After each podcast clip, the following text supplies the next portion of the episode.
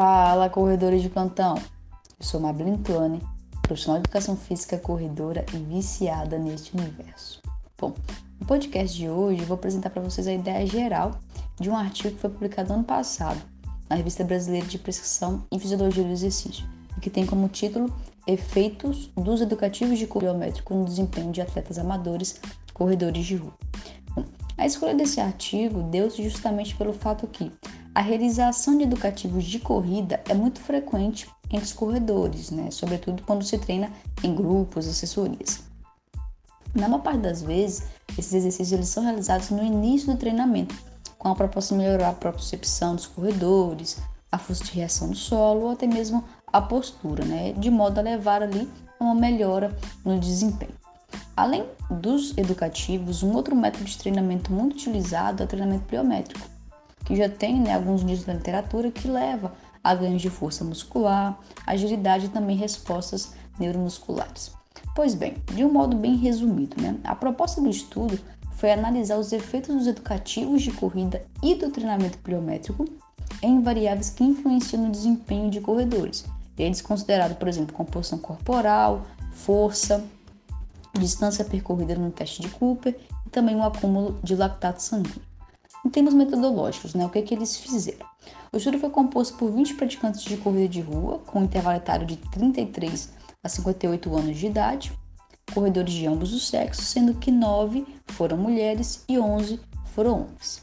Dentre alguns critérios de inclusão que eles consideraram, eu achei interessante destacar dois, né, que eles consideraram apenas corredores com frequência mínima de três vezes por semana e no mínimo dois anos de prática, ou seja, já tem ali um grupo um pouquinho mais seleto, né? Não é um iniciante, né? Ou também indivíduos que já estão há, há muitos anos na prática. A gente consegue ter mais ou menos uma noção e direcionar né, os resultados também para esse público.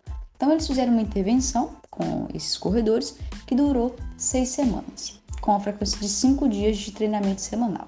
E aí, eles dividiram ali né, esse período em um momento pré e momento pós. Então, todo é, esse grupo de corredores, eles foram divididos de modo aleatório em três grupos.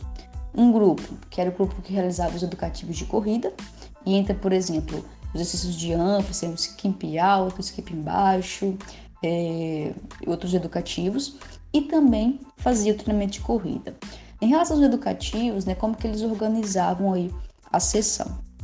Uh, os grupos tinham ali os educativos que precisavam realizar e eles organizaram em blocos. Né? Então, cada educativo era feito em três séries, com um descanso ativo de mais ou menos 20 metros. E depois que ele terminava, por exemplo, o bloco do treinamento do, do educativo skipping alto, ele descansava 2 a 5 minutos parado e depois voltava para o um novo bloco. O grupo que realizou o treinamento pliométrico o que, que eles faziam? Né? Era duas vezes na semana, um total de mais ou menos 200 saltos por sessão de treinamento e que tinha ali 48 horas de descanso entre a sessão. Então, na sessão, eles dividiam os exercícios em séries de 10 saltos. Então, quais foram os, os saltos que eles utilizaram?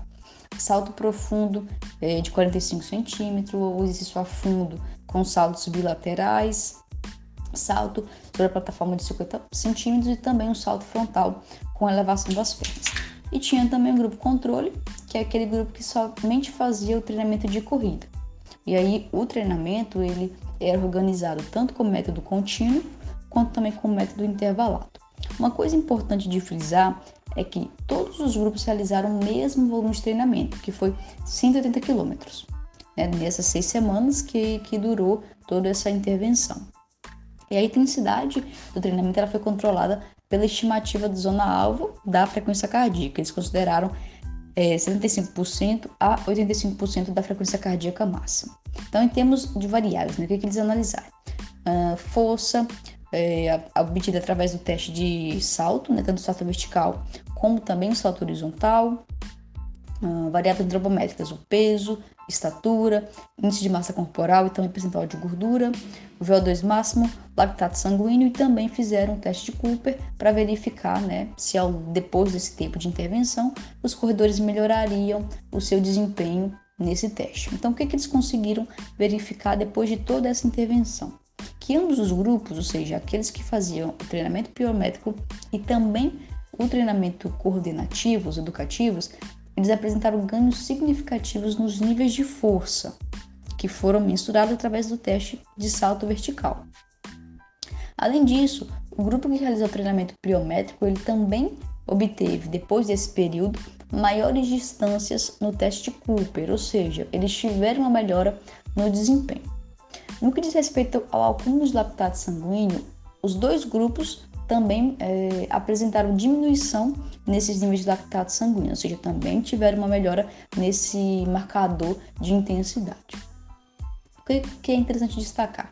Que, é, embora a gente tenha que ter um cuidado né, em relação à generalização dos resultados, sobretudo porque tem ali uma limitação em termos amostrais que é importante, uh, é interessante destacar que usar essas estratégias, ou seja, o treinamento pliométrico e o treinamento com educativos no início do treinamento, de fato, pode ser uma estratégia interessante para melhorar uh, esse desempenho dos corredores numa perspectiva a longo prazo. Né? Claro que outros estudos com uma amostra maior, outros designs devem ser feitos para que a gente tenha uma informação é, mais confiável, né? Mas de certo modo esse trabalho ele já sustenta o uso dessas metodologias no início do treinamento. Então essa foi a ideia de hoje.